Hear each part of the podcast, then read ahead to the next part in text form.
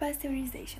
Now, the act of submitting certain foods, especially milk, to high temperature for a certain period of time, depending on the pasteur process, to eliminate pathogenic microorganisms from the food.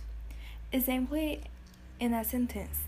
The pasteurization method is normally done in milk together with processes such as cooling and sterilization. Pasteurização substantivo ato de submeter certos alimentos, especialmente leite, a uma alta temperatura por um certo período de tempo, dependendo do processo, para eliminar microorganismos patogênicos do alimento.